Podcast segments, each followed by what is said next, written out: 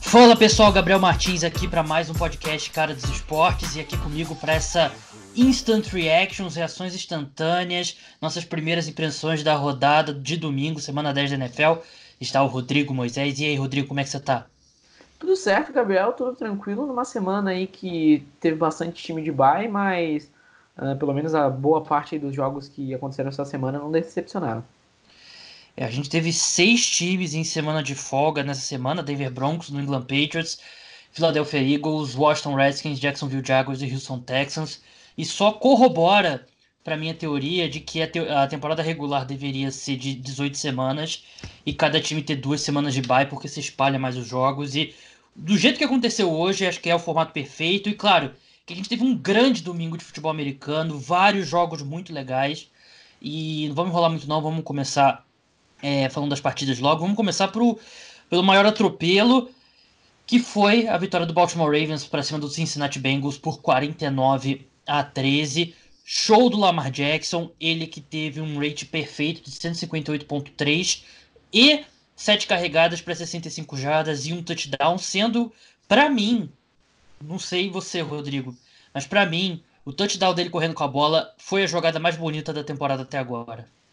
É, foi um belíssimo mesmo aquele giro que ele dá na marcação. É, é sensacional, né? Foi uma jogada, ele matou os marcadores e realmente muita velocidade. É um cara que uh, o John Harbour ele tá conseguindo tirar tudo do Lamar Jackson e assim esse jogo era uma tragédia anunciada, né? Porque uh, a, o principal problema do, do Cincinnati Bengals Uh, tirando todos os outros, é que a equipe não tem ninguém que dá tackles, né? Um time que tem muita dificuldade de parar o, o jogo terrestre e aí enfrentou simplesmente o melhor time da NFL correndo com a bola. Não tem o que fazer. Ainda mais o, que o Bengals ele tá sem vergonha nenhuma de ir pro tanque e hoje colocou o Ryan Philly em campo. Tá indo pro tanque mesmo ou, ou, é, ou é sem querer, né? A gente vai falar um pouco mais de time de tanque, mas não era, pelo menos no começo da temporada, não era a intenção dos Bengals. É, não era a intenção dos Bengals, mas uh, carece de talento, né? Carece de talento. Uh, uh, a linha ofensiva é uma tragédia. Exatamente, principalmente a linha ofensiva, né? Assim, o único, o, talvez, unidade do, do Bengals que ainda que tu olha pelos nomes e impõe respeito é a linha defensiva, mas ela tá longe de estar tá jogando bem, né? Ninguém naquela, tirando o Sam Hubbard, quase ninguém naquela linha ofensiva tá jogando de verdade, verdadeiramente bem. E, assim, agora a equipe, nesse momento da temporada, não teve vergonha nenhuma de assumir que tá indo pro tanque, colocou o Ryan Philly, bancou o Andy Dalton. O Andy Dalton não é um QB nesse momento da NFL para estar tá no banco. Time que deve ir atrás de um QB no próximo draft. E, assim, era o, o jogo perfeito pro, pro, pro Ravens e o Lamar Jackson, pessoalmente para ele, uh, ele fez o que ele tem que fazer contra um time ruim. É, amassou e assim, se coloca cada vez mais consolidado na briga pelo MVP. É, ele está super dentro dessa briga, foi uma, é, uma atuação aí bem, bem clássica aí de cara que está na briga por MVP mesmo. Último destaque, os Ravens tiveram uma jogada ali que eles tiveram três ganhadores do Heisman no backfield. Era um option ali com Lamar Jackson, Mark Ingram e o RG3, que terminou com um pitch do Lamar Jackson pro RG3 correr com a bola. RG3 que terminou o jogo como running back, né? Mas ele teve essa corrida de nove jadas, então foi bem legal aí. Mais uma grande vitória do Ravens. Gabriel. Vamos seguir. Opa, pode falar? Só mais uma coisa que só que me chamou a atenção no Ravens. Uh, o... É um time que não passou muito a bola, né? É, apenas cinco jogadores receberam. E. Só que três deles são Tyrants. E é uma coisa que me tá me agradando muito. Como essa equipe uh, alinha muitas vezes com dois ou até três Tyrants mas é um time que passa bem a bola, né? Tem, na, NFL, um tempo atrás, se espalhou muito aquele conceito de spread offense, né? Que era tu espalhar o campo com recebedores e aí poder correr com a bola, que teoricamente tem mais espaço e tu obriga o outro time a alinhar com jogadores uh, mais leves e, consequentemente, não ter mais dificuldades para taclear. Aqui o, Ravens tá, tá fazendo ao contrário, que é colocar uma formação pesada, mas passar a bola, porque todos os três tarentos da equipe são muito bons, uh, especialmente recebendo a bola, e são armas muito interessantes que a equipe está sabendo explorar. Então é, é, algo que chama bastante atenção como esse time do Ravens está sabendo usar bem de Tyrants, já que o corpo de wide receivers carece um pouco de talento. É, concordo plenamente. É, é, bem interessante que os Ravens fazem, né? Uh, os números, eu não tô com os números aqui na minha mão, mas é, você, na, na red zone, você correr com a bola em formação de spread é mais efetivo, e você passar a bola de formação é, pesada é mais efetivo também do que o, o oposto. E os Ravens estão expandindo esse conceito aí para o campo todo. Vamos passar para Kansas City Chiefs e Tennessee Titans, um grande jogo que terminou com vitória do Tennessee Titans, uma grande atuação do Ryan Tannehill, né? Os números dele de jadas não foram espetaculares, 181 jadas passando, mas ele teve 37 correndo com a bola. O Derrick Henry teve 188 jadas correndo com a bola e dois touchdowns. Uma grande atuação, explorando ali o interior da linha defensiva dos Chiefs, que deveria jogar melhor, porque o Chris Jones voltou. Até ele não jogou mal, o Chris Jones, mas você espera que ele vá ter um impacto maior na defesa contra o jogo terrestre. E o Patrick Mahomes também retornou com. O primeiro tempo dele não foi espetacular, ele terminou com 30 de 5, 36 50 passes para 446 jardas e 3 touchdowns, então isso mostra que o restante do jogo dele foi espetacular, jogou muito bem. Acho que não foi uma das melhores atuações do Patrick Mahomes que a gente viu na carreira dele, né? Mas achei que foi um bom jogo dele, mas ele os Titans acabaram vencendo ali com o Andy Reid mais uma vez tropeçando na hora de, de administrar o relógio, né, Rodrigo? A gente estava conversando até sobre isso durante a rodada. No final, acho que, se eu não me engano, era 1 minuto e 30 e os Titans tinham apenas um tempo. E os Chiefs deram a bola de volta ainda para os Titans, que é quase impossível na NFL, né? Então foi um jogo bem apertado ali. Que é, é, é, é chato a gente ficar sempre batendo essa mesma tecla com o Andy Reid, mas ele, mais uma vez, ele esse erro dele, acho que a única falha dele como treinador, um dos melhores treinadores da história, custou os Chiefs essa vitória. É, o, o Special Teams do Chiefs deu uma atrapalhada, na verdade, né? Também. Uh, a equipe se atrapalhou duas vezes em jogadas de field goal e, assim, aí é um pouco complicado, mas uh, isso não pode acontecer, né? Tu não pode... Uh, o Android de novo falhando nessa questão de é, manejar o relógio, manejar timeout também, então uh, acabou entregando o jogo. E o Ryan Tannehill uh, mostrando que, sim, é um, é um QB decente, né? E é, na verdade é triste aí para quem é fã do Marcos Mariota, porque... Você é o é, único ainda, Rodrigo. Você é o único que sobrou. Ah, eu acho que a mãe do Mariota deve gostar dele também. É, Mas, o, assim, é, é bem complicado a gente imaginar que o Marcos Mariota vai ser o QB do Titans em, 2000 e, em 2020. Ainda mais considerando o que o Ryan Tannehill tá fazendo. Pode ser que esse QB não seja o Ryan Tannehill, né? Mas um, o Titans vê que, na verdade, tem alguma tem uh, respostas uh, e ela pode não, elas não passam pelo, pelo Mariota. É, eu, eu acredito que seria um grande erro para os Titans insistir no Ryan Tannehill seguindo em frente, porque o Ryan Tannehill fez isso por seis anos em Miami, né? Ele jogou bem o suficiente para o time sempre dar mais uma oportunidade, e nisso você fica naquele círculo de mediocridade infinito. Então, é, eu não. O Tennessee Titans tem que tomar muito cuidado em se empolgar com o Ryan Tannehill, mas tem também outro lado. A gente tá vendo. A gente vai falar de Jets e Giants mais pra frente, mas a gente tá vendo o que o Adam Gay está fazendo com os Jets. Que, tudo bem, o time venceu o jogo, mas a gente tem a temporada inteira, o, resta, outra, o restante da temporada inteira de, é, de evidências. Pode ser que o Ryan Tannehill tenha sido estragado pela Adam Gaze. Pode ser, né? O Adam Gaze uh, realmente é, tá, tá, bem trágico. Um, ele tá conseguindo um, destruir com esse time do, uh, do Jets. Não era um time para tá tão mal, principalmente na parte ofensiva, né? Daqui a pouco a gente vai falar, não quero falar, me alongar sobre, sobre o Jets, mas o Ryan Tannehill é um cara decente e assim, é um cara que ele tem espaço na NFL, né? A gente vai falar daqui a pouco de outro time que poderia estar muito melhor se tivesse um QB ao menos no nível do, do Ryan Tannehill. Vamos falar logo de Jets e para tirar logo do caminho. Os Jets venceram, obviamente, né? A gente tá aqui criticando no dia que os Jets venceram. Acho que os torcedores dos Jets, inclusive lá o João Eduardo Dutra, não devem estar ficando felizes. Mas os Jets venceram por 34 a 27. É um jogo que, sinceramente, não. Acho que não faz muito não muda muito a avaliação de nenhuma dessas duas equipes, porque foram eh, dois dos piores times da NFL se enfrentando. O Daniel Jones teve ótimos números passando a bola, 26, 40 passes, 4 touchdowns.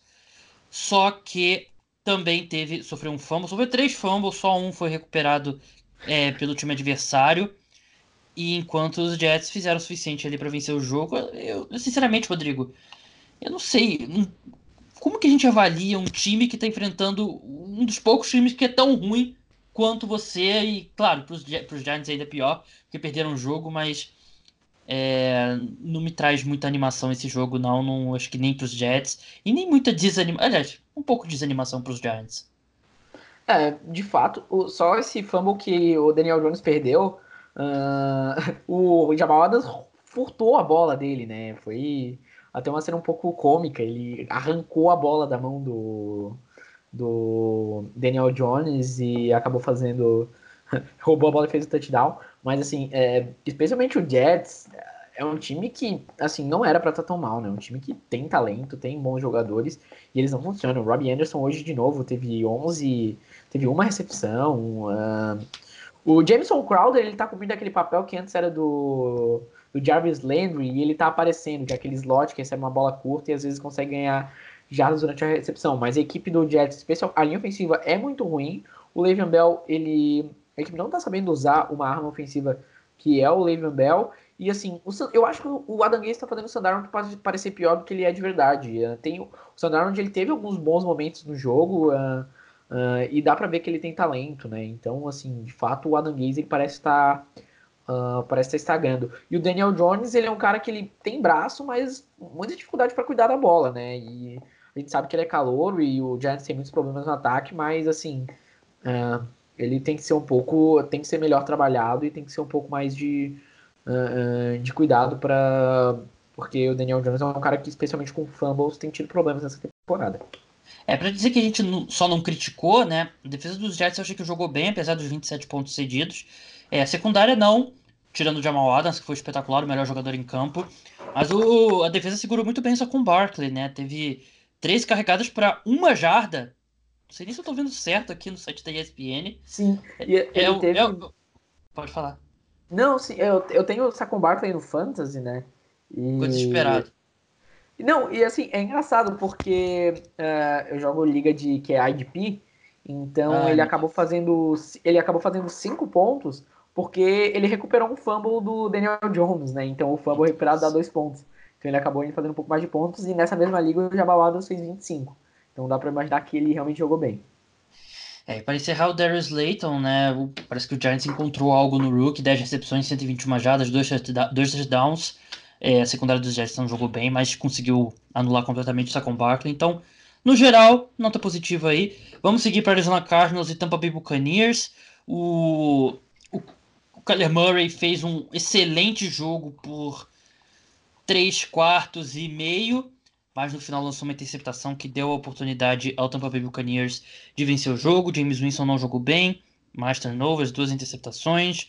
Mike Evans 4 para 82, mas é o jogo que não é porque você não pode tirar, claro, o erro aconteceu e você isso afeta a sua atuação como um todo, mas eu achei que o Arizona Cardinals foi o melhor time maior parte do jogo e o Kyler Murray continua dando sinais bem positivos. A gente vai falar dos Rams mais pra frente, mas você me veio com a hot take que o Kyler Murray, que o Jared Goff é o pior quarterback da NFC Oeste, obviamente atrás do Kyler Murray. Que pensando bem, não é nem hot take assim, né? Porque o Kyler Murray vem mostrando sinais muito positivos. É, e assim, o time do Cardinals é um time que tá conseguindo competir e ele ainda não é feito para competir, né? É, isso que para mim é o grande ponto. É, o Cardinals é um time que foi levando. Uh, essa era a primeira temporada, com, especialmente com o Kyler Murray, uh, novo treinador, e é um time que tá jogando bem. E isso é, é, é realmente muito importante, muito animador pro, uh, pro Cardinals. O Kyler Murray tá jogando bem. acho que a tendência nessa off-season o Cardinals ele dá uma, uh, especialmente na free agency, reforçar alguns pontos, principalmente linha ofensiva ainda um, ainda um problema, uh, até melhorou um pouco em relação ao ano passado, né, que era que era bem ruim, mas assim, é, é bem animador, é bem, o Cardinals é um time bem divertido, na verdade, uh, de se assistir. E sobre o Tampa Bay Buccaneers, assim, o James Winston é bizarro como ele não, como ele sofre turnovers, né? Ele é bem possível que ele termine essa temporada e totalize mais de 100 turnovers na carreira. E assim, os quatro primeiros anos é, é algo que é bem, é bem preocupante. Cinco anos, né? Ou quatro. Esse é, é esse é o quinto ano dele. É, ah, é tem uma estatística, né, que. Eu não sei se você que me mandou, que desde 2015 ele é disparado o, o quarterback com mais turnovers, né, somando interceptações e, e fumbles, e sim, por mais de, de 15, 20 ali na primeira colocação. Mas vamos seguir em frente para Atlanta Falcons e New Orleans Saints. Falcons venceram por 26 a 9 disparada a melhor atuação dos Falcons na temporada. A defesa jogou muito bem, a defesa foi muito bem segurando o, o New Orleans Saints, mesmo sem ter forçado nenhum turnover ali do ataque do Saints, segurou muito bem. O Alvin Kamara ele voltou, mas não voltou bem, né? Ele teve 74 jardas totais em 12 toques na bola, que não é um bom número. E o Drew Brees jogou como um quarterback que passou uma. Ele jogou muito bem logo depois que ele voltou do, é, da cirurgia contra os Cardinals, mas hoje ele jogou como um quarterback que passou ali um mês é, se recuperando de lesão. E os Falcons jogaram com sangue nos olhos ali, melhor atuação da equipe na carreira. Mas eu, eu não quero dar passe livre para os Saints, claro, jogaram muito mal, ainda mais em casa. Mas jogo de divisão, volta e meia tem um jogo estranho assim, né? Quando um time é muito melhor que o outro, mas o rival de divisão, pela familiaridade, eu não digo pela rivalidade, ah, clássico é clássico e vice-versa, aquela porcariada toda mas pela familiaridade desses times que se enfrentam duas vezes por ano, no mínimo. Até tem uma estatística: Drew Brees e Matt Ryan agora é o confronto que, que mais se repetiu entre dois quarterbacks, né? Desde a da era Super Bowl, superou o Dan Marino e o Jim Kelly também, que jogaram sempre na, na mesma divisão. Então eu acho que essa familiaridade faz esse tipo de, de resultado, e para mim foi um acidente de percurso. Você tá. Como é que você vê? Você acha que é motivo para se preocupar ou você tá mais na minha linha, Rodrigo? Eu tô na sua linha, Gabriel. Uh, assim, o... foi um jogo. Foi um pouco estranho, mas para mim, assim, esse é o tipo de, de coisa que só vai acontecer. Então a gente só vai ver uma zebra como essa num jogo de divisão uh, se o outro time ele tiver talento, especialmente na posição de quarterback. E é o caso do Atlanta Falcons. O Matt Ryan, ele é um bom quarterback. Uh, ele não tá jogando bem. Uh, vale lembrar que ele é treinado pelo Dan Quinn, né? Então tu tem que dar uma, uma descontada. Só que, assim, é um time que ele, sim, um, é um quarterback que, apesar de não ter feito uma atuação primorosa, ele ganha jogos. E o Rudy Jones, ele apareceu bem hoje. E o Alvin Kamara, uh, o Saints é um time que, especialmente quando o, o Ted Bridgewater estava jogando, era um time que corria muito bem com a bola. E hoje foi um time que, por exemplo, isso não aconteceu. E aí, eu sei que você não é muito fã desse discurso de, ah, tem que correr com a bola e tal. Só que assim, o Drew Brees passou 45 vezes a bola e o Saints não tem um corpo de recebedores para receber uh, 45 vezes a bola. Eu acho que é isso, né? Porque o Michael Thomas é um recebedor fantástico, é, é o melhor wide receiver da temporada. Teve 13 recepções, o Yard teve 6, o Alvin Kamara teve 8, mas ninguém tem mais que duas, né? Então é um time que tem. Uh, que falta profundidade uh, nesse corpo de wide receivers. E aí, principalmente quando tu, quando tu tá atrás do placar, quando tu quando o outro time constrói uma vantagem em cima de você, uh, fica difícil se tu realmente só tem um, especialmente wide receiver, um cara confiável, um cara que sabe que tu vai poder passar a bola para ele. Vamos passar agora para Buffalo Bills e Cleveland Browns. Os Browns venceram 19 a 16. O jogo foi realizado em Cleveland. Não gostei da atuação do ataque dos Browns para variar, mas a defesa segurou ali o suficiente para o Cleveland Browns conseguir a vitória. O Jarvis Landry teve a melhor atuação dele é, na temporada, 9 recepções, 97 jardas, um touchdown, um jogo bem característico aí de, de, de Jarvis Landry, a equipe recuperou um fumble também, né, que foi sofrido pelo, pelo Josh Allen, que agora em dúvida se foi o Josh Allen, mas enfim, é a vitória dos Browns, mas eu, eu acredito que foi mais uma derrota do Buffalo Bills do que uma vitória do Cleveland Browns, a defesa jogou bem, até jogou um pouco melhor do que que vinha jogando, mas é o Cleveland Browns, tem um ataque muito fraco, e eles conseguiram sacar apenas duas vezes o Baker Mayfield, que pro que é a linha ofensiva dos Browns é, é pouco. O, o Davis White fez um excelente trabalho contra o Odell Beckham, principalmente na Red Zone. A gente vai falar de Red Zone mais pra frente, mas é, principalmente na Red Zone o Davis White fez um excelente trabalho, mas o Buffalo Bills perdeu esse jogo porque o seu ataque não é bom, e o principal motivo pro seu ataque não ser bom é o Josh Allen. O Josh Allen, ele ele tem bons momentos, ele move a bola com as pernas, ele correu para dois touchdowns, mas ele é um cara que acertou 22, 41 passes e ele não é consistente o suficiente para caminhar com esse, para esse ataque e mover a bola consistentemente. E, e, acontece isso, você marca 16 pontos contra uma defesa dos Browns que não é uma boa defesa. Então, é, o time continua tendo uma excelente, uma excelente defesa, o, o Buffalo Bills vai aos playoffs, muito provavelmente, mas a gente. É, muita gente superestimou um pouco o, o, o Buffalo Bills como um todo. O ataque da equipe tem vários problemas. Voltando É, ao Cleveland. Pode falar, Rodrigo. É, então, só uh, pra gente falar do, do, um pouco do Bills antes do Cleveland Brown, só é, que o Josh Allen, quando ele surge na NFL, todo mundo fala que ele é, um, ele é um projeto, né? Ele é o cara que ele tem o biotipo do QB perfeito e tal, é alto, atlético, braço forte, blá blá blá blá blá blá blá blá. Bonito. Eu não sei se ele é tão bonito, mas tudo É. bem. Tem mais feios. É. E tem mais bonitos também. E o. Só que ele é um cara que ele tava cru. ah, ele tem alguns bons momentos. Uh, para mim, ele tá melhor essa temporada que na temporada passada. Porém, ah, ele é um cara que ele ainda tem. Ele ainda, tá, ele ainda tem muita coisa para se desenvolver. E o Buffalo Bills, por um acidente de percurso, é um time que tá ah, brigando lá em cima, né? Vale lembrar que teve um calendário muito fácil. É um time que pega duas vezes do Jets, pega duas vezes do Dolphins, jogou, jogou contra o Bengals. Então, assim, tu tem um, uh, o calendário ele deu uma ajudada nesse nesse Buffalo Bills para ele estar tá 6-3 nesse, nesse momento. Mas assim, uh, o Josh Allen, ele é um cara que ele não tá preparado ainda para jogar num time que vai brigar pro playoff. E é nesse tipo de jogo, que é um confronto equilibrado, uh, que sente. O Baker Mayfield, ele é um quarterback melhor que o Josh Allen, pelo menos hoje. E isso fez a diferença. É, ele é um quarterback melhor, né? Assim, o Baker Mayfield é muito, recebeu muitas críticas justas, mas também eu ainda acredito que ele é um quarterback melhor que o Josh Allen. Falando em Baker Mayfield, é, o Cleveland Browns ele teve uma sequência que ele teve 11 jogadas dentro da linha de 3 jardas. 11 jogadas. Foram 8 seguidas. O time que teve ali 3 jogadas, teve duas jogadas, falta, mais 3 jogadas, falta, mais 3 jogadas e não conseguiu é, o touchdown. Depois chegou de novo na red zone.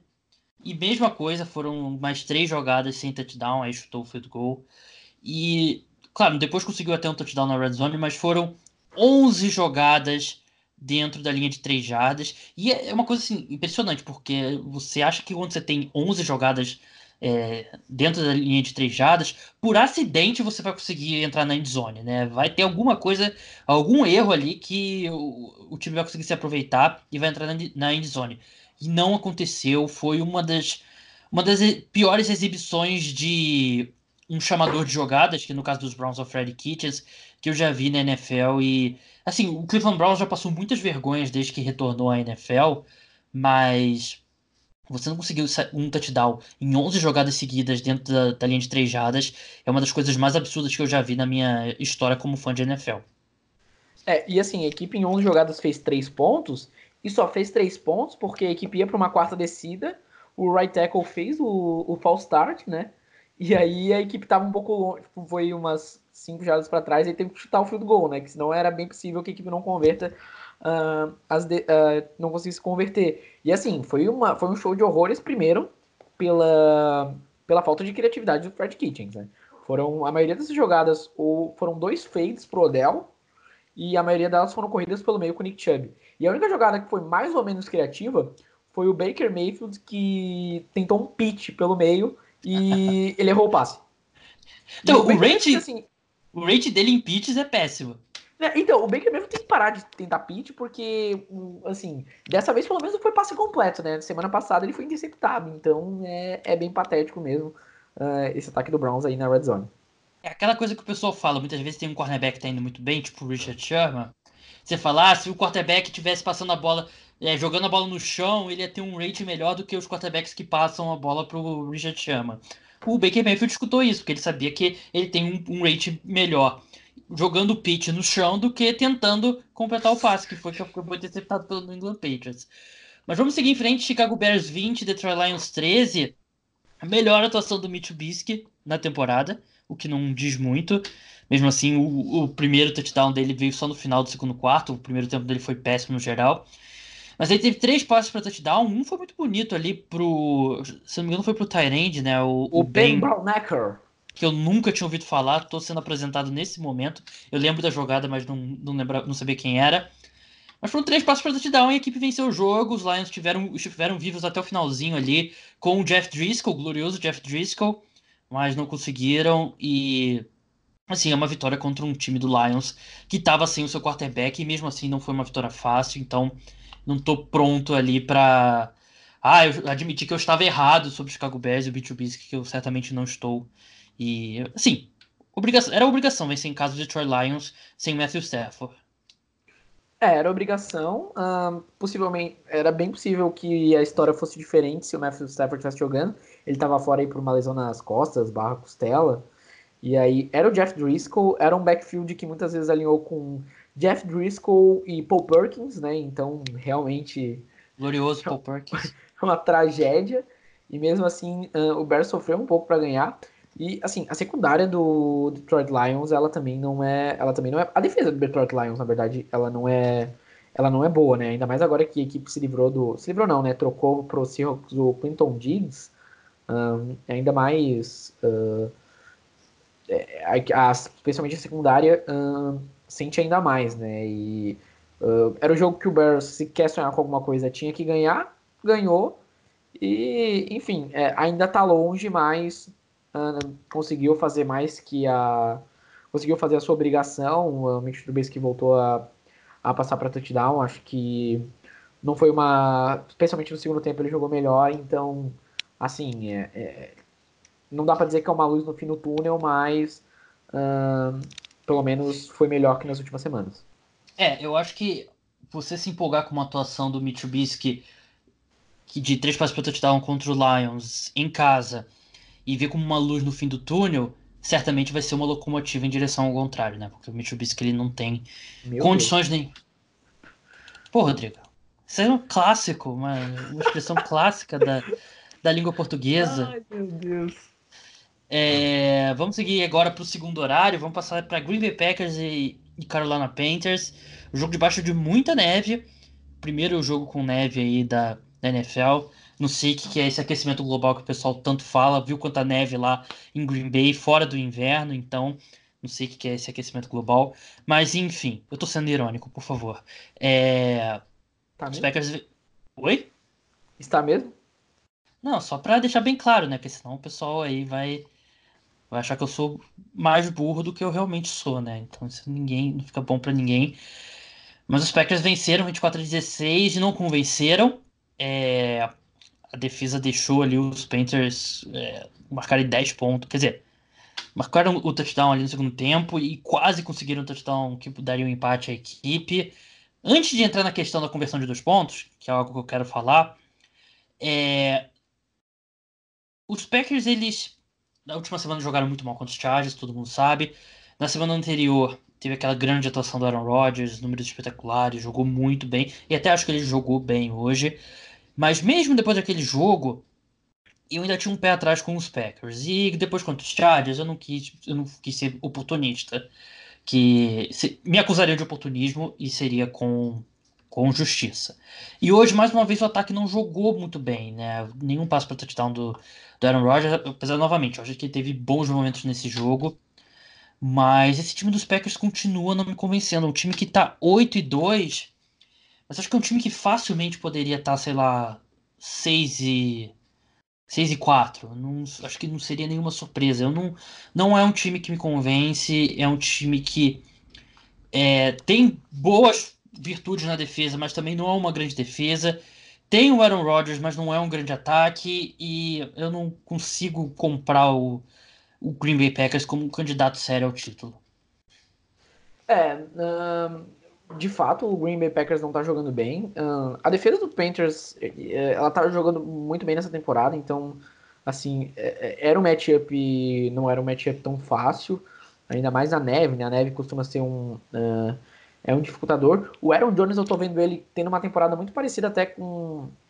Uh, acho que um pouco melhor, porque ele é um jogador mais completo, mas muito parecido com o que o Lagarto Blount foi há uns dois anos atrás pelo Patriots, que ele finalizava muito bem na red zone, e eu vejo o Packers está sabendo usar isso muito bem com o Aaron Jones. O Aaron Jones não é o não é um dos melhores running backs da NFL, mas o, o Packers está sabendo utilizar ele bem na, bem na red zone. Uh, para mim, nesse momento, o, o Packers ele tinha que ganhar esse jogo, uh, porque o Panthers é um adversário direto na NFC e é um, importante para o Packers também consolidar a liderança de divisão, né? Então, uh, a equipe fez o que tinha que fazer, que era ganhar. Uh, o Devante Adams voltou e jogou bem. Isso é animador pro, pro Packers, mas uh, assim, é um time que tem que melhorar. Só que eu acredito que é um time que tem ferramentas para isso. Até porque é um time que tem o Aaron Rodgers, é um time que agora tá com seu melhor, uh, seu melhor recebedor voltando e jogando bem. E é uma defesa que no início da temporada começou muito bem, uh, agora deu uma esfriada, mas eu acho que ainda tem bastante talento. Então, no fim das contas, uh, não foi a melhor exibição do Packers. O Packers também não teve grandes jogos. Talvez aquele contra o Raiders foi uma atuação realmente dominante, né? Mas claro, era contra o Raiders. Só que eu acho que é um time que ainda tem as ferramentas para quando chegar, quando o negócio for de verdade mesmo, ser competitivo. Do lado do Carolina Panthers, é, a defesa teve muitos problemas para parar o jogo terrestre dos Packers, né? O que é uma surpresa, porque a gente esperava que fosse a força mesmo do, dessa defesa do, dos Panthers e não conseguiu. O Aaron Jones e o Jamal Williams combinaram ali para 156 jardas terrestres. E o Kyle Allen, o primeiro jogo dele como titular, titular mesmo, ele teve um passo para touchdown, 307 jardas, uma interceptação, teve uma ou duas interceptações dropadas dele, mas ele teve uma conexão muito boa com o DJ Moore, que queimou essa a secundária dos Packers, que era para ser uma força dessa equipe também, né? Mas começou a temporada melhor do que está nesse momento. E agora é, Teve uma decisão polêmica do Ron Rivera, muita gente não gostou, que ele estava perdendo por 24 a 10. Ele conseguiu o, o touchdown, se eu não me engano, o touchdown do, do Christian McCaffrey. E ele tentou a conversão de dois pontos e ele não conseguiu. O placar ficou 24 a 16 e muita gente não gostou. Mas eu venho aqui para dizer que perdendo por 14, por 14 pontos, você ir para a conversão de dois pontos, quando você faz o primeiro touchdown, é 100% correto. A matemática defende. Eu não tive tempo de pegar os números, mas explicando de uma forma bem simples. Quando você está perdendo por 14 pontos, se você faz a conversão de dois pontos primeiro e você faz o segundo touchdown, você só precisa do extra point para virar o jogo e vencer. Se você erra a conversão de dois pontos, você ainda pode é, conseguir a segunda conversão de dois pontos e levar o jogo para a prorrogação. Se você faz o primeiro touchdown e chuta o extra point, você corta para 7. Na próxima você não pode tentar a conversão de dois pontos, porque se você tentar a conversão de dois pontos e falhar, você perde o jogo. Então é a decisão 100% correta. É a obrigação do head coach tomar a decisão que vai dar mais chances para o time de vencer o jogo. E o Ron Rivera tomou ela. Você não pode criticar. É, o processo estava certo, o resultado não foi bom, mas o processo, o, que, a, o número que você que o Ron Rivera se baseou é correto e eu pretendo escrever sobre isso durante a semana, mas o Ron Rivera acertou 100%. Você tem mais chance de vencer o jogo é, dessa forma e é, é, um pouco decepcionante as pessoas que formam opinião de NFL no Brasil é, não estarem atualizadas ao ponto de saber que foi a decisão correta do Ron Rivera. Muita gente criticou, muita gente importante criticou, e tá errado, porque é a decisão correta. Tudo. Assim, se você quer vencer o jogo, você tem que ir para a conversão de dois pontos é, no primeiro, depois do primeiro touchdown. Foi o que o Rivera fez. Deu errado? Deu. Mas o, o processo foi correto. Nem sempre. É, você não pode é, deixar de tomar a decisão correta por causa do resultado. Pode ser falho. Claro, não é 100% de, de certeza, mas o processo foi 100% correto do, do Ron Rivera. Rodrigo, estou certo ou não estou errado? É, eu acho que é uma lógica, né? Uh, assim, especialmente o jogo na neve e uh, por essa dinâmica uh, faz sentido. Acho que tu, ele tentou ele assim é uma decisão que também tem muito treinador que é conservador e quer tentar levar o jogo para prorrogação. Só que é uma assim o, o Ron Rivera ele é uma ele tomou a decisão que ele acreditava ter mais ter mais condições, que ia proporcionar para o seu time ter mais condições uh, de ganhar o jogo. E como você falou, a matemática uh, ela dá um pouco de sentido, ela dá sentido, na verdade, para para essa decisão, né? E aí tudo vai dar agressividade do estilo do Red Coach. O Ron Rivera é um cara que tem muito crédito. Ele é um dos uh, melhores Red Coaches da NFL, principalmente pela longevidade do trabalho, né? Um cara que está há muito tempo uh, com o Carolina Panthers jogando bem, apesar de todas as mudanças que o time passa. Então, assim, é, ele arriscou e no final das contas não teve diferença, né, ah, no impacto. E assim, é aquele negócio também, se ele faz e acerta, é um gênio, né, mas acabou não. E Uh, uma outra decisão então, que agora eu quero te perguntar. Claro. Só pode. Se quer falar dos dois pontos, ainda fala. Depois eu quero te perguntar uma outra coisa. Não, eu só queria falar do, da, da decisão da comissão de dois pontos. É que tem muito treinador aqui na NFL que joga para não perder, né? Que é bem diferente do que jogar para ganhar. E você.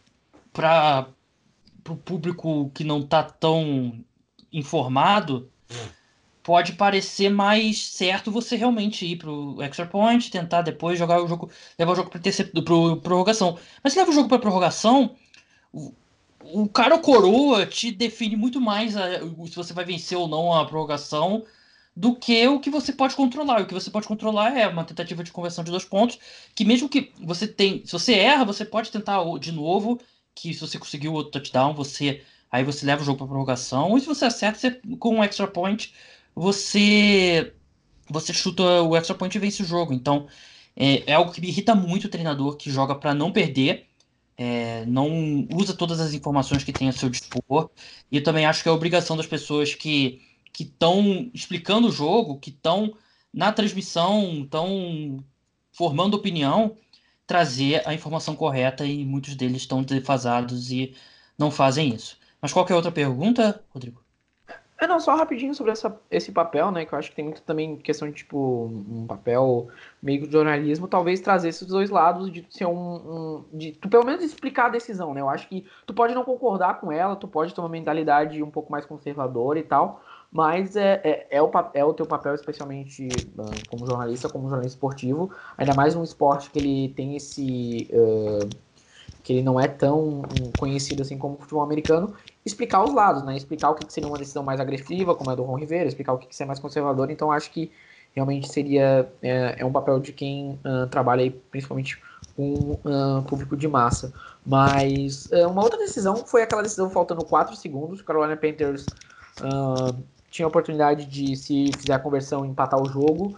A última jogada da equipe foi uma corrida pelo meio com o Christian McCaffrey. Uh, o que, que tu achou disso? Eu não achei ruim, não, porque eu não lembro, era linha de, de quatro jardas? Duas. Duas, jardas. Então, eu sou muito. O pessoal fala que eu odeio o jogo terrestre e não é verdade. Mas se você olhar para os números, uma das situações que você deve correr com a bola é em situação de short yardas, né? Que é de poucas jardas ali, duas, três jardas. E o melhor jogador do seu time é o Christian McCaffrey. Então eu não tenho problema com essa decisão, não.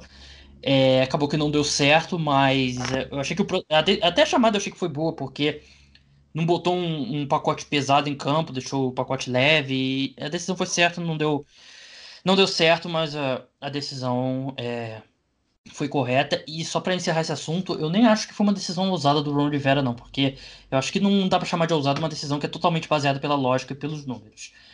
Mas enfim, vamos passar agora para Steelers e Rams. Eu não aguento mais ver um segundo do, do Los Angeles Rams. E eu acho que um lance que diz muito bem aí o que vem sendo essa temporada dos Rams, o time tentou uma conversão de quarta descida, mas confiou mais em colocar o Johnny Hacker num fake punch do que colocar a bola nas mãos do Jared Goff. Foi um jogo que nem o Cooper Cup apareceu, foram quatro alvos e nenhuma recepção. O Robert Woods jogou bem, mas também não foi nada de, de outro mundo.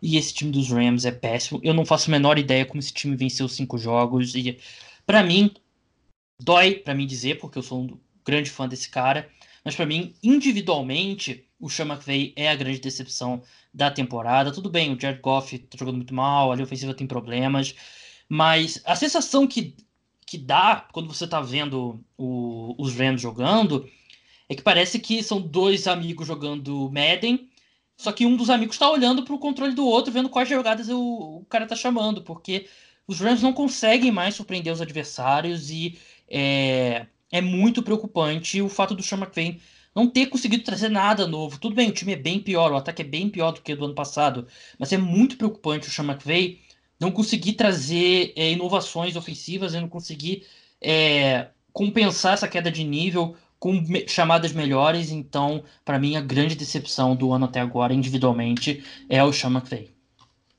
É, é o Sean McVay e assim, né? A gente sempre falava que o, o, o Jared Goff, Jared Goff, eu não consigo. Eu olho pra esse J, dá uma vontade de soltar. Eu não faço a menor ideia por quê. Eu também não. Mas aí o, o esloveno Jared Goff, ele. a gente sempre falava que ele era um, um fruto do sistema. E quando. E assim, isso. Eu acho que o que mais escancara que um cara é fruto do sistema é quando ele começa a jogar mal quando o sistema para de funcionar. E, e, e é o que o Jared Goff está fazendo. O sistema do Rams, ele parou de funcionar, o Rams não está conseguindo uh, mais surpreender os adversários. O Chama que veio assim, sério. Todo jogo tem um fake punt com o Johnny Hacker. Todo jogo tem um fake punt com o Johnny Hacker. Não, e é sempre assim, então... assim, uma quarta para três jardas ali, perto do meio campo, que não engana ninguém.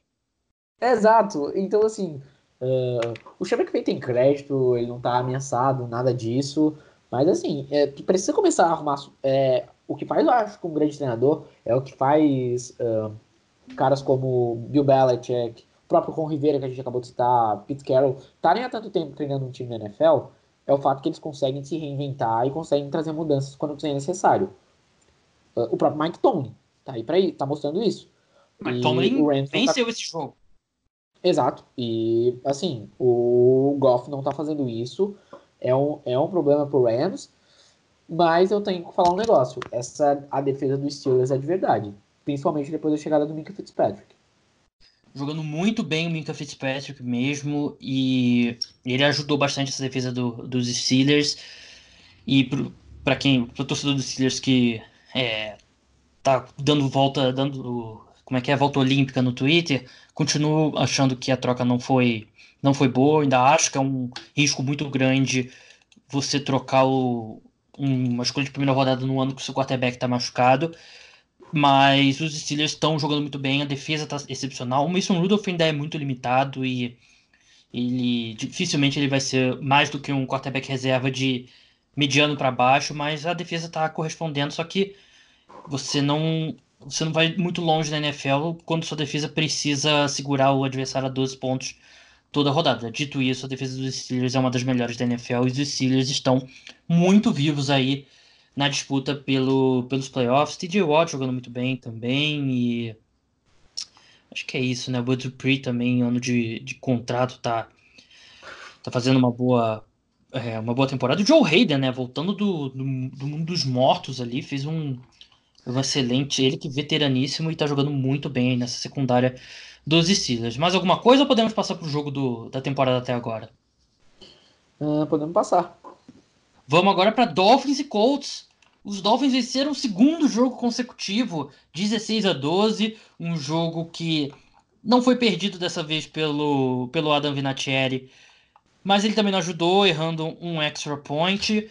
O, os Dolphins jogaram muito bem no primeiro tempo, o ataque da equipe jogou muito bem no primeiro tempo. Ryan Fitzpatrick, apesar dos números dele não serem bons, ele teve um excelente primeiro tempo, inclusive correndo com a bola, ele teve um touchdown correndo com a bola ali que foi bem, é, foi bem bonito. E os Colts sem o Jacoby Brissett tiveram muitos problemas. O Brian Hoyer, acho que a gente tem aquela tendência ali a ver o Brian Hoyer como, ah, ele é um bom reserva, não sei o quê. Mas acho que ele não é mais um bom reserva, né? Só foram três interceptações e foi muito mal. E uma questão sobre o Miami Dolphins, Rodrigo, queria até saber sua opinião a gente sempre via aí o, o jogo contra o Miami Dolphins nas últimas, sei lá, nas oito primeiras semanas, como aquele jogo café com leite, né? Aquele jogo que você pode dar uma segurada, que você não vai jogar tão bem, mas é porque é um time muito fraco, você não quer mostrar muita coisa e tal. E nessas últimas duas semanas, o Miami Dolphins provou que é um time profissional de futebol americano, se tornou um time profissional de futebol americano, que você tem que levar a sério. E não sei se os Jets não levaram sério, porque os Jets é, é ruindade mesmo do time. Mas os Colts é, seguraram um pouco de Jacob Brissett, talvez fosse um jogo importante, que a equipe julgasse como importante, ele poderia entrar em campo. Não discuto essa, essa opção, acho que você tem que poupar mesmo o Brissett. Mas é um time que se você não levar a sério, você vai você vai perder, não tem mais aquela coisa ali que o Miami Dolphins é uma vitória automática.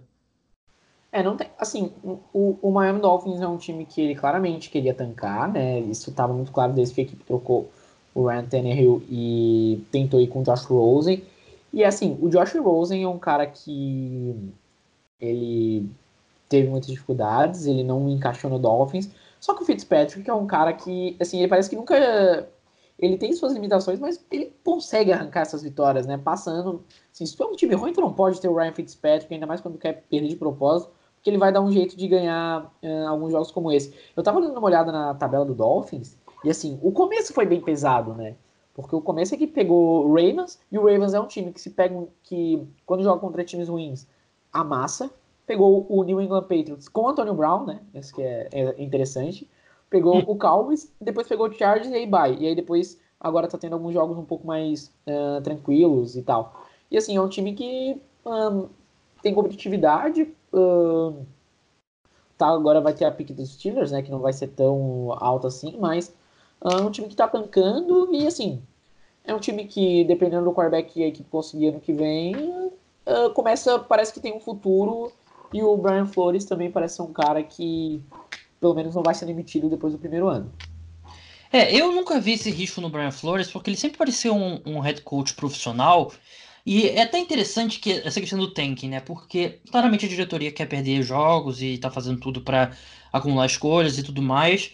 Só que na NFL, os jogadores não entram para perder.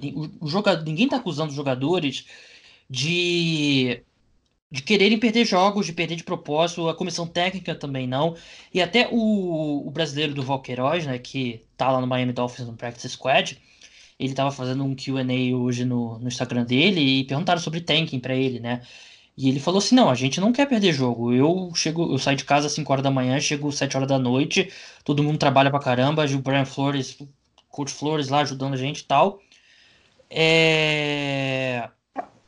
E eles estão se esforçando para vencer jogos, né? A questão é que é um plano da diretoria, mas os jogadores e os treinadores querem vencer jogos. E eu tô muito impressionado com o Brian Flores, porque ele parece.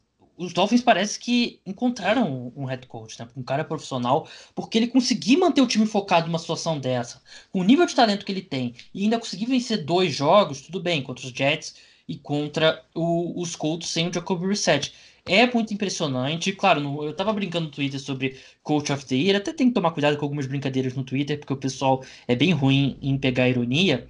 Mas o Brian Flores é um cara que.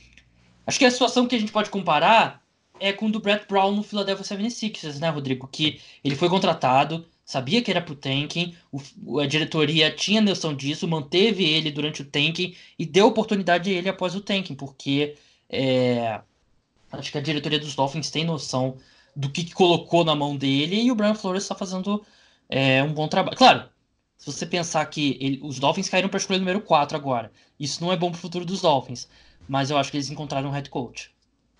É, eles. Uh, isso é verdade. Eu tenho um pouco minhas dúvidas que o, o, Brian Flores é um cara que tem uma mentalidade. Uh, aquela mentalidade defensiva, né? E o ataque, ele, apesar de não ter muito talento, ele ainda tem sido ponto fraco do Miami Dolphins e eu quero ver como é que ele vai fazer para trabalhar com um QB calor ano que vem. Isso vai acontecer. Claramente a experiência com o Josh Rosen, ela não foi muito, não foi muito boa, né? Claro que o Josh Rosen já tinha passado por um time, não é bem um calor e tal e tal, mas assim, é, o trabalho dele como jovem quarterback no começo, uh, é, ele claramente não deu certo. Vamos ver se ele vai conseguir uh, melhorar isso e ano que vem, quando ele trabalhar com quarterback calor, a equipe uh, isso melhorar. Mas uh, essa é a minha única preocupação com, com o Brian Flores no momento. É, mas eu acho que para o primeiro ano dele tá muito bom. É, vamos passar agora para o Sunday Night Football, mas antes eu me despeço do Rodrigo Moisés. Rodrigo, muito obrigado pela participação e até a próxima. Valeu, Gabriel. Sempre que precisar, tamo aí. Até a próxima. Vamos falar agora do Sunday Night Football que terminou com a vitória do Minnesota Vikings por 28 a 24 contra o Dallas Cowboys em Dallas, um jogo em que os dois quarterbacks jogaram muito bem e o Dallas Cowboys perdeu esse jogo, né? O Dallas Cowboys perdeu esse jogo pela sua comissão técnica por causa do seu play calling. Você olha os números aqui, o Dak Prescott teve um, um jogo fantástico, 28 de 45, 397 jardas, 3 touchdowns foi muito bem, muito bem protegido. O Amari Cooper teve um excelente jogo, 11 para 147, um touchdown. Randall Cobb 6 para 106, um touchdown. Michael Gallup 4 para 76, um touchdown. E ainda assim a equipe dá 20 carregadas para o Ezekiel Elliott, que para 47 jardas, incluindo uma grande média de 2.4 jardas por carregada para efeito de comparação. A gente considera uma boa média ali 4 jardas por carregada ali é uma boa média e o Ezekiel Elliott não teve nem perto disso. E no, com o jogo na linha ali, com os Cowboys marchando, precisando do touchdown para virar o jogo, Primeiro, Dallas Cowboys sem urgência nenhuma, agia como se queria gastar o relógio. E na terceira e segunda e terceira descida a equipe corre com a bola. Não, fez, não fez sentido nenhum, a equipe perdeu jadas, aí precisou. É, o jogo três vezes no timeout, recebeu a bola de volta com 20 e poucos segundos, precisando de um Hail Mary sem tempo. Então, Dallas Cowboys, a comissão técnica do Dallas Cowboys perdeu esse jogo, porque o Dak Prescott fez uma excelente atuação e não faz sentido quando você tem seu ataque aéreo funcionando tão bem, sua proteção funcionando tão bem, você tá 20 carregadas para Ezekiel Elliott porque ele recebe 15 milhões de dólares por temporada. É absolutamente ridículo. O Dallas Cowboys é, perdeu esse jogo, né? Mais do que o Minnesota Vikings ganhou. Os Vikings jogaram bem. Eu gostei da atuação do ataque dos Vikings, apesar do, dos Cowboys terem conseguido parar mais esse ataque dos Vikings no segundo tempo. Principalmente no último quarto, os Vikings não marcaram nenhum ponto. O Dalvin Cook correu relativamente bem com a bola, a média dele caiu ali no final com aquelas últimas carregadas no para tentar gastar o relógio. Mas foi um jogo que a equipe não teve o Adam Thielen, nenhum wide receiver teve um grande destaque assim. O Stephon Diggs foi foi discreto, né, porque a gente está acostumado com ele, mas ainda assim achei que foi um bom jogo, 23 32 passes para o Kirk Cousins, 220 jardas, 2 touchdowns, média baixa de jardas por passe, mas ainda assim, pelo que a gente está acostumado a ver do Cousins em jogo de prime time, foi uma atuação bem positiva. Achei que foi uma boa atuação sim dos Vikings, fizeram um ótimo trabalho parando o jogo terrestre dos Cowboys e os Cowboys é...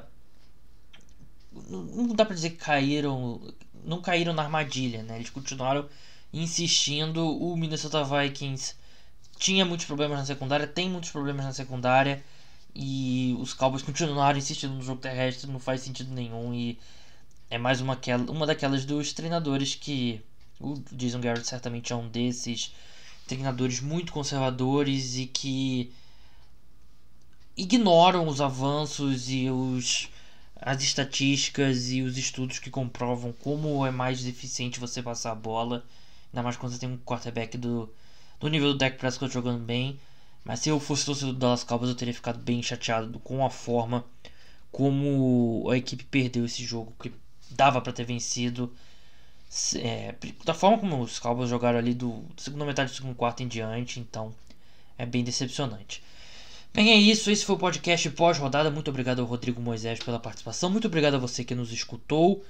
Lembrando que está rolando uma, uma promoção lá no Twitter do cara dos esportes. Eu tô sorteando um boné do Oakland Raiders, então é só ficar de olho lá no Twitch para participar. Então é isso, pessoal. Até a próxima. Tchau.